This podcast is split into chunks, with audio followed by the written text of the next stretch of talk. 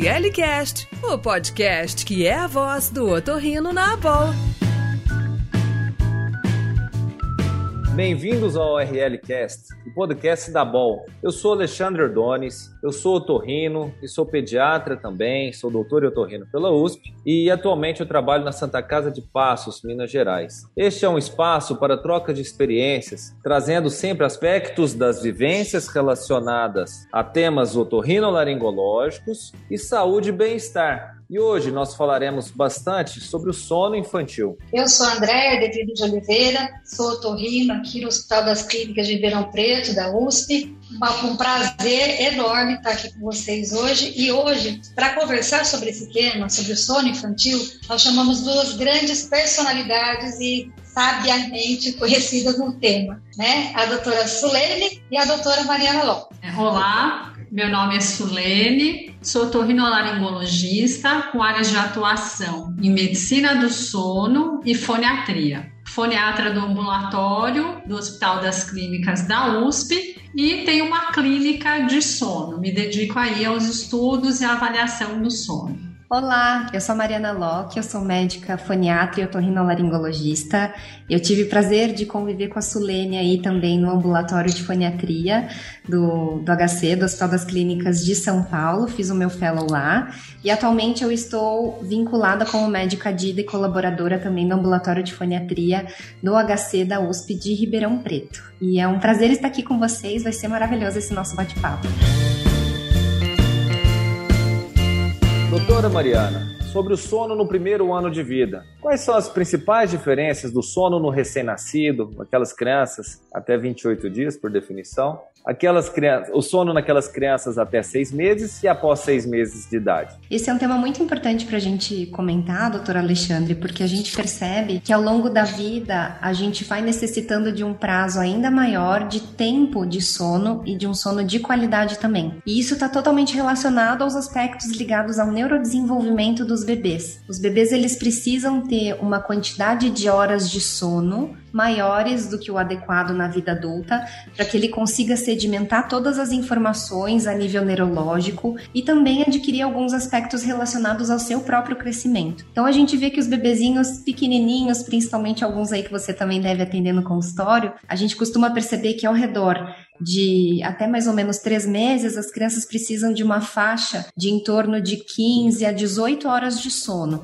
À medida que esses bebês eles vão crescendo e vão ganhando uma maturação neuronal e um desenvolvimento neuropsicomotor, a gente vai vendo que essa quantidade ela vai diminuindo progressivamente. Então, ao redor dos 3 a 6 meses, os bebês necessitam de uma média de 14 a 15 horas de sono. Acima dos 6 meses até um ano de idade, de 13 a 14 horas de sono. E ao longo da infância, essa demanda ela também vai diminuindo conforme a necessidade fisiológica desse ser que está em constante desenvolvimento. Ótimo. E o sono no adolescente? É, porque às vezes a gente fica pensando, né, adolescente dorme menos ou às vezes dorme muito, né? Dependendo da hora que você quer acordar o adolescente, né? Sulene, o que, que você acha? Como que é esse sono no adolescente? Na adolescência, a gente tem uma alteração cerebral muito grande, tá? Talvez até maior do que ocorra ali no bebê, na criança. E essa mudança drástica do cérebro do adolescente, que passa de um cérebro super plástico na infância para um cérebro mais eficiente pelas podas neurais, pelas podas sinápticas, a gente tem uma mudança muito brusca no sono, já que o sono está diretamente relacionado a essa mudança cerebral. Toda a sinaptogênese poda sináptica ocorre durante o sono. Então, entre 13 e 20 anos de idade, a gente tem alterações biológicas no sono. O nosso sincronizador interno, ele sofre um atraso então, eu vou ter sono mais tarde, uma, duas horas mais tarde, e eu preciso dormir uma hora a mais. Então, essa mudança é biológica, é inegociável. Então a gente precisa entender que esse padrão de sono do adolescente muda. O que acontece é que isso não é acompanhado pelas demandas sociais. Eu tenho um aumento de demandas sociais para que ele assuma um papel mais maduro, para que ele assuma mais funções, atividades escolares e não respeita o horário do sono do adolescente. Então, eu pego um adolescente que tem sono mais tarde, que precisa dormir uma hora a mais do que a criança, ele precisa dormir 9 a 10 horas, e ponho ele para estudar às 7 da manhã. Aí eu não quero mau humor, eu não quero que ele tire nota baixa, então a gente precisa respeitar o adolescente. Claro que esse padrão atrasado do sono ele vai ser agravado se eu não tive bons hábitos de sono na infância. Isso que a Sulene comentou, pessoal, ainda complementando, foi bárbara tua colocação, Sul. É muito importante, inclusive, quando a gente atende crianças que tenham demandas foniátricas também, é, relações com questões de atenção, de memória e de dificuldades escolares em todas as faixas etárias como um todo, porque a gente precisa levar em consideração as demandas que a criança tem como indivíduo para poder organizar toda a rotina dela diante disso. Tem crianças que, por exemplo, acabam indo dormir muito tarde, até por conta das rotinas rotinas dos próprios pais e muitas vezes colocar ela num horário diurno, num horário da escola pela manhã, é algo que ela não vai conseguir sedimentar tanta informação. Então, esse ponto é algo crucial para a gente poder levar em consideração pontualmente com cada um dos nossos pacientes. É, a questão da escola ela é muito séria e já existe até projeto de lei para a gente atrasar o horário de entrada respeitando a fisiologia. Então, o ideal é que as crianças pequenas vão para a escola de manhã, porque elas precisam dormir cedo e acordar cedo e fazer uma cesta à tarde, até ao redor de 5 anos a criança deve dormir um pouquinho à tarde. E os adolescentes estudarem mais tarde, ou à tarde, ou atrasar a entrada do horário na escola, né? Isso em países que já estão fazendo essa mudança, já viram impacto na melhora do aproveitamento e até inclusive do comportamento dos adolescentes. O sono tem uma relação direta com a saúde física e mental. Então, a criança e o adolescente que dormem mal vão ter problemas de saúde física e mental. Interessante que exatamente o contrário, no nosso país, em 90% das escolas, para não falar 100, né, 100%. Crianças de jardim maternal, né, estudam à tarde, na grande maioria das vezes, né, e os adolescentes, né, ensino fundamental e médio, de manhã.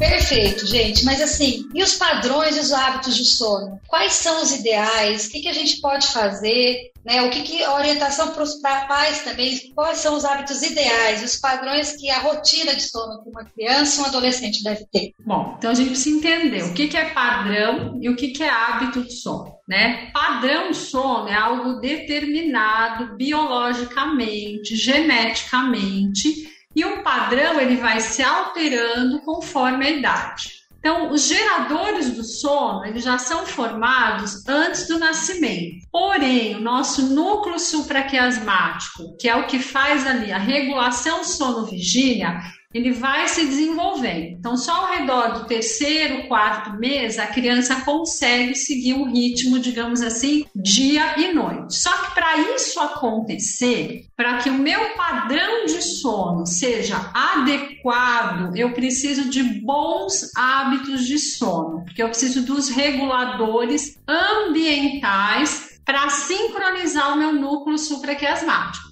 Quais são esses reguladores ambientais? O claro e escuro, que são super importantes, essa diferenciação do dia e da noite, a movimentação da casa, o barulho que vai acontecendo na casa para a criança diferenciar dia e noite, o padrão de alimentação, né? O, como coloco essa criança para dormir. Então, se eu quero ter um padrão de sono bom, eu preciso ter bons hábitos de sono. Então vamos lá, o bebezinho dorme cada três horas ele acorda, dorme de novo, ele tem um sono polifásico. O que, que a gente orienta? No período da noite, tentar a menor iluminação e menor estimulação possível desse bebê. Alimenta, troca, põe na cama, sem falar muito, sem acender muita luz. Durante o dia, janela aberta, barulho normal da casa, conversa, brinca, porque isso o bebê vai percebendo que é dia e noite, né?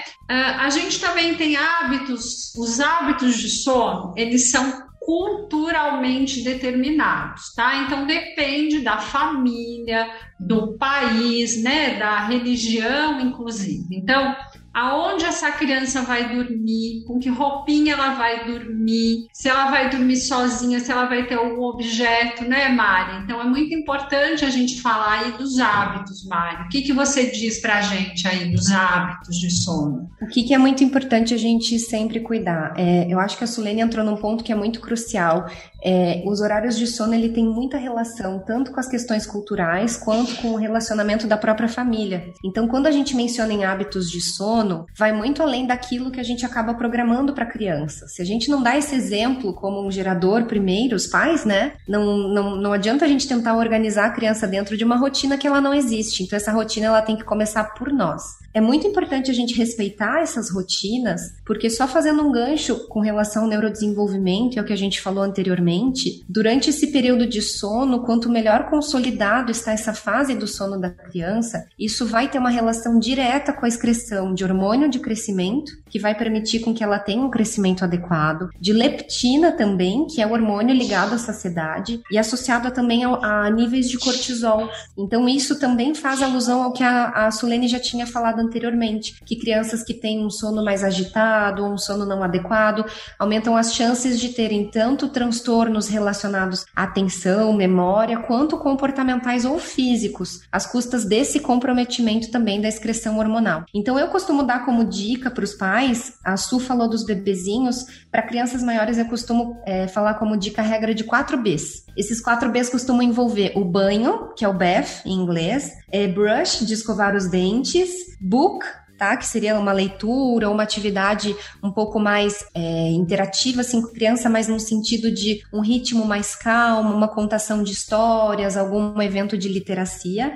E o bed de colocar essa criança na cama, respeitando também todos esses agentes ambientais que a Su também já pontuou brilhantemente aqui, com relação à questão da luz. A gente também tem que lembrar da, das questões da relação com o uso de televisão ou de telas no período noturno, que também não é muito recomendado, mas normalmente normalmente acabo seguindo bastante essa regra dos 4 Bs como uma orientação para os pais também. Mariana e Sulene, e a insônia na infância? Como é que vocês abordam? Vocês definem didaticamente uma abordagem por idade? Quais dicas vocês dão por idade? Como vocês abordam? Me conta a experiência de vocês. Insônia é a dificuldade para dormir ou permanecer dormindo que afeta a, o, o comportamento diurno, né? Então a gente tem que ter repercussão diurna.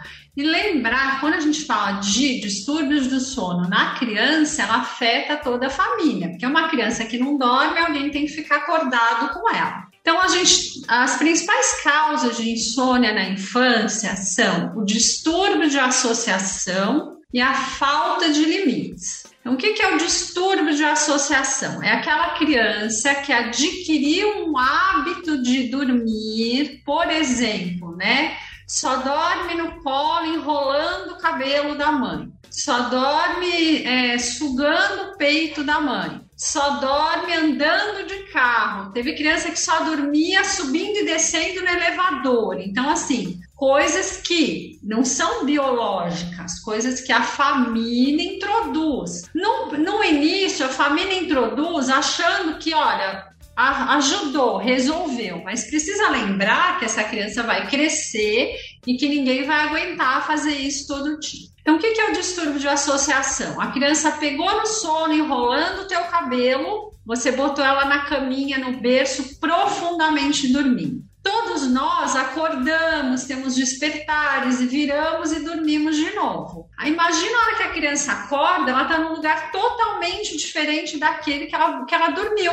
Ela precisa daquela associação para voltar a dormir. Então, ela vai precisar da presença do cuidador, andar no elevador, andar de carro para voltar a dormir. E a falta de limite é aquela criança que não tem horário, que dorme a hora que quer, que deita a hora que quer, que não tem regras. Então, isso também vai provocar uma insônia. Então, o tratamento da insônia nas crianças é comportamental. E a gente percebe, Alexandre, falando, Alexandre e Andréia, né? Falando aqui, pegando o gancho com a, com a linha do pensamento da Sulene também, o quanto que esse comportamento muitas vezes acaba sendo adquirido pela própria rotina que a criança está inserida. Ela acaba é, criando uma ideia de como é esse funcionamento a nível familiar com base em todas as experiências e as vivências que ela vai adquirindo ao longo do tempo. Então, é, ter essa abordagem comportamental, ter um auxílio psicológico é muito importante nessa fase para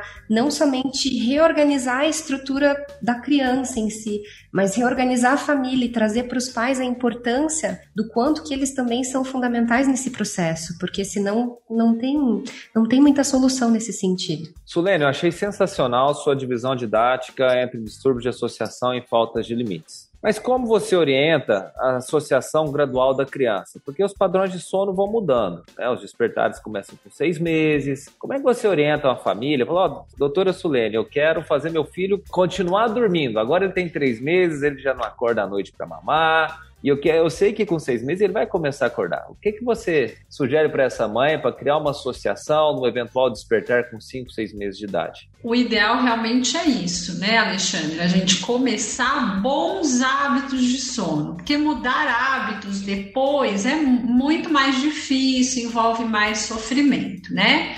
Então, a primeira coisa, a partir de três, quatro meses, a criança já pode dormir no próprio quarto. Antes disso, é até bom que ela fique perto da mãe, né, para que a mãe possa perceber se houver alguma necessidade, né? A gente só não orienta que durma na mesma cama, mas no mesmo quarto, no início não tem problema não. Então a gente deve colocar a criança no berço antes dela estar completamente adormecida. Ela tem que aprender a pegar no sono sozinha. A gente orienta, a maioria das crianças gosta muito, aceita bem um objeto que ajude a dormir que a gente costuma explicar para a família que é um amiguinho de dormir, né? Então a criança vai fazer uma associação entre o dormir, todo aquele ritual que a Mariana falou, dos quatro Bs, mais o amiguinho de dormir. Por quê? Na hora que ela assim,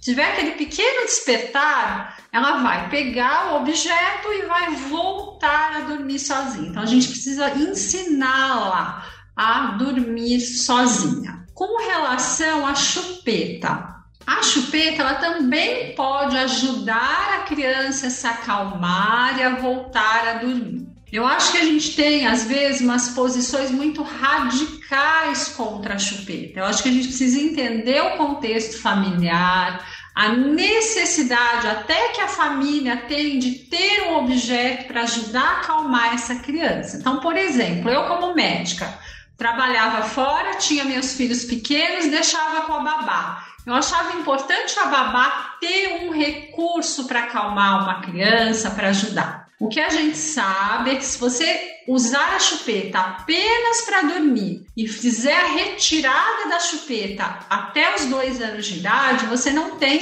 sequelas físicas, né, orais muito importantes, tá? Claro que chupeta depende da filosofia de cada família. Só acho que a gente não deve demonizar a chupeta, né, Mari? Eu concordo, Su. É, querendo ou não, a chupeta acaba sendo utilizada por muitas famílias como esse próprio elemento de transição, como esse amiguinho de dormir. É muito difícil, assim, os pais lidarem, por vezes, com a angústia do bebê. Querendo ou não, a forma que o bebê tem de se comunicar, então, de demonstrar suas necessidades básicas, de estar tá com fome, de estar tá sujo, de precisar trocar fralda, é pelo choro. Ele acaba resmungando, ele acaba chorando, e muitas vezes os pais eles também precisam entender qual que é a necessidade de tranquilizar a criança e de que forma que eles vão tranquilizar essa criança. Eu concordo com essa questão da chupeta.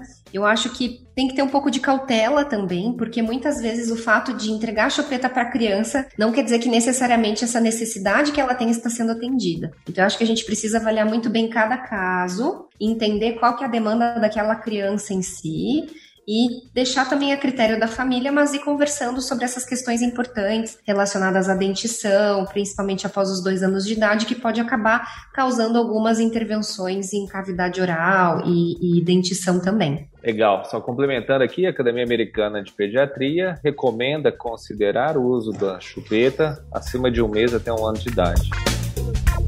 Você está ouvindo ORL Cast. Agora, só uma outra pergunta sobre a terapia comportamental que a Sulene citou. O que vocês acham da terapia da extinção? Aquela que o pai e a mãe saem, deixa a criança chorando, tem a extinção gradual também. Enfim, o que vocês acham? É, realmente a terapia comportamental é uma terapia de extinção. Eu tenho que extinguir algum hábito que foi adquirido de forma inadequada. Agora, a forma de fazer isso, você tem várias técnicas, né? Você tem esta extinção radical, que é aquela que, a partir de hoje, vai pôr a criança no berço, no quarto e ninguém mais vai lá. Olha, isso depende da, da família, da cultura. Eu acho muito difícil uma família latina conseguir aguentar. Eu falo por mim, eu jamais aguentar ver meu filho chorando horas e horas ou minutos e minutos sem parar. A gente tem outras técnicas de extinção gradativa, né? Então a gente coloca no berço, aguarda tanto tempo, volta, olha. Agora, tem que falar para a família, algum grau de choro, de estresse vai ter. A criança, principalmente se ela ainda é não verbal, se ela é muito pequena, ela não entende por que está acontecendo aquilo, né? A culpa é dos adultos. Quem, quem criou os maus hábitos de sono foi, foram os adultos. Eu falo para o pai e para a mãe. Quem que inventou de andar de carro? Não foi a criança que resolveu, ó, quero andar de carro, né? Então, é, agora vamos todo mundo. O importante é que antes de começar o pai, a mãe, a avó, todo mundo que vai estar lá à noite esteja de acordo com o que vai fazer. Porque se um deles não estiver de acordo, vai lá e realmente não vai dar certo. E a técnica de extinção gradativa funciona. A gente só precisa realmente entender e estar disposto a suportar a angústia que isso vai gerar na criança e na família. Exato. Eu, eu também compartilho desse mesmo ponto de vista, Su.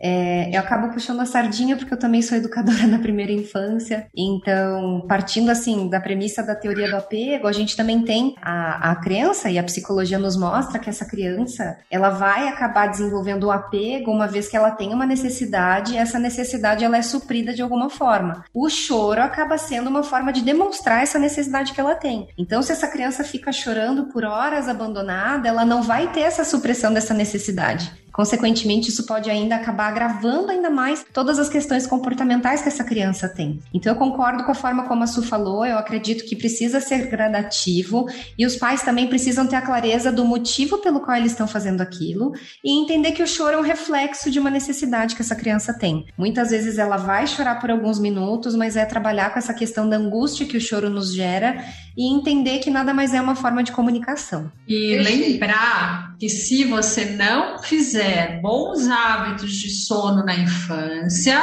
isso vai se refletir na adolescência, onde a gente já tem uma maior predisposição a ter insônia. O principal distúrbio do sono do adolescente é insônia, geralmente por maus hábitos de sono.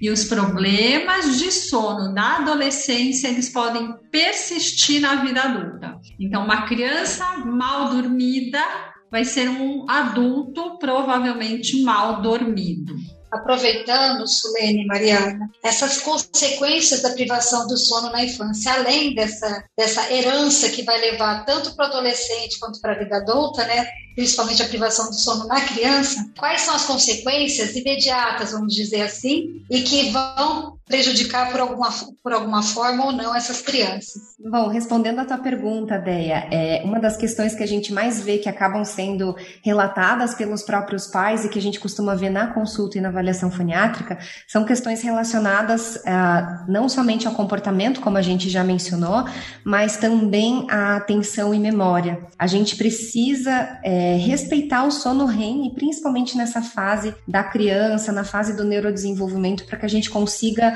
desenvolver todas essas habilidades cognitivas que são relacionadas às funções executivas dessas crianças. Então, crianças que não têm uma qualidade de sono adequada acabam tendo muito mais queixas relacionadas à desatenção, podem ter mais dificuldades escolares, fora as questões comportamentais, que aumenta a chance de ter problemas relacionados à irritação, ao comportamento, até mesmo algumas envolvendo é, transtornos psiquiátricos. É, a criança que dorme mal, ela vai ter, além de problemas físicos, pode ter problema no crescimento, né, problemas até alimentares. Ela vai ter um comportamento que lembra muito o transtorno de déficit de atenção e hiperatividade. Então, eu brinco que a gente tem o nosso hominho das cavernas lá no cérebro, que é nossa amígdala. Quem controla o nosso homem das cavernas é o nosso córtex pré-frontal. Até os 5 anos, a gente não tem muito essa função do córtex pré-frontal, e lá na adolescência, no final da adolescência, que ele vai estar bem domado, esse nosso homem das cavernas, porque a nossa maturação ela se faz de posterior para anterior. Então, a criança que dorme mal, ela vai ter irritabilidade,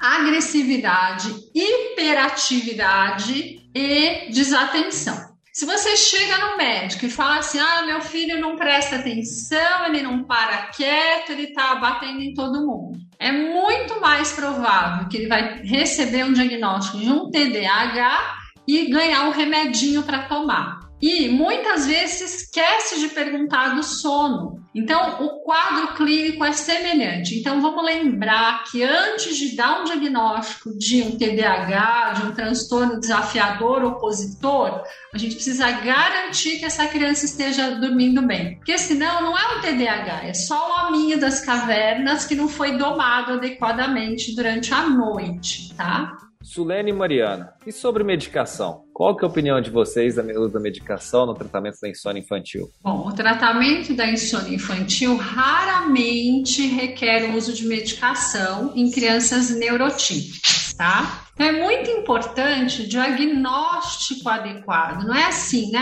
Ah, ele não tá dormindo bem. Ah, dá uma receitinha tal. Não tem que conversar, entender os hábitos de sono da família, explicar, né? Ver se tem tipo de associação, falta de limite, é alguma dor, alguma otite, alguma doença orgânica que esteja atrapalhando essa criança de dormir. E lembrar que medicação que age no sistema nervoso está agindo no sistema nervoso em desenvolvimento. A gente não sabe qual a consequência disso mais para frente, né? Então eu oriento muito cuidado e lembro que é na minoria das crianças que a gente precisa usar a medicação, tá bom? Se você não tem experiência, converse com algum colega, procure usar a não usar a medicação, tá? Tentar tratar sem remédio.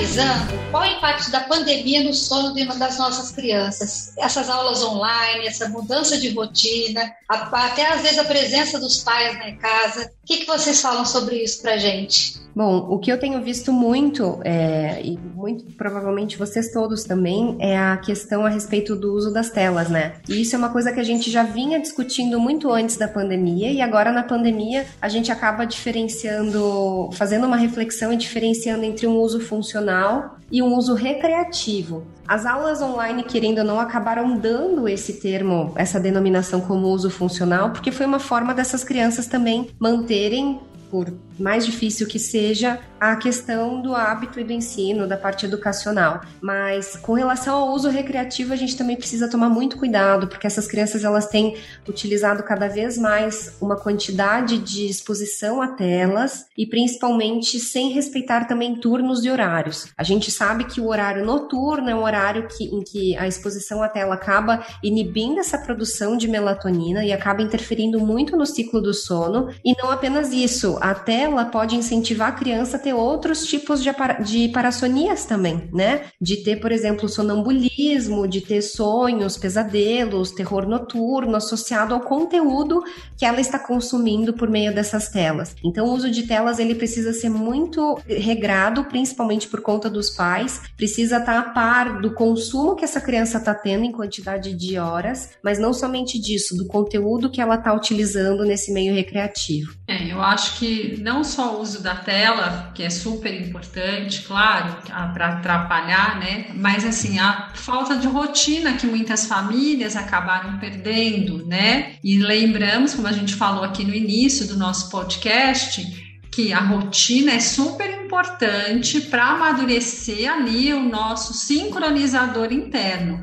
Então, os distúrbios que a criança vai ter agora podem ser levados para a vida inteira. Outra coisa muito importante é o estresse que essas crianças estão submetidas, né? Já pode considerar que é um estresse crônico e os estressores vão afetar todo o desenvolvimento do sono e da parte emocional. Então, a gente precisa tentar ao máximo preservar o sono das crianças, a rotina, exposição à luz do dia durante o dia, né? Principalmente famílias que moram em apartamentos, que a criança não tem condição às vezes de ter uma atividade ao ar livre, deixar essa criança próximo de uma janela. Então, ao máximo preservar a rotina de vigília e de sono das crianças para que a gente não tenha depois da pandemia uma pandemia de distúrbios do sono. ORL Cast, o podcast da Boa. Excelente, muito bom mesmo, pessoal. Esse tema é muito interessante, não só profissionalmente, mas para nossa vida pessoal. Boa parte dos nossos colegas otorrinos tem filhos, né? Mas infelizmente nós vamos ter que finalizar por aqui. Gostaria de agradecer muito a presença de vocês, Mariana, Sulene, e lembrar aos nossos ouvintes que vocês podem acessar nossos conteúdos no nosso site www.aborlccf.org.br. Gostaria de agradecer mais uma vez pelo convite, pela possibilidade de estar junto aqui com a Sulene, com vocês também, Alexandre e Andréia. E fico muito feliz de ter participado de um tema que é tão crucial e que precisa, sim, ganhar cada vez mais importância no nosso dia, como otorrino mesmo. Então, espero que vocês tenham aproveitado esse conteúdo e que possam levar isso adiante, não somente para suas vidas, mas também para as questões relacionadas ao consultório. Também gostaria de agradecer a associação e a simpatia do Alexandre e da Andréia, nos deixaram aqui tão à vontade, né, nesse nosso bate-papo. E queria deixar uma mensagem. O sono não é uma dívida que a gente possa saldar. O sono que eu perdi hoje, ele nunca vai ser compensado amanhã. Para o sono é tudo ou nada.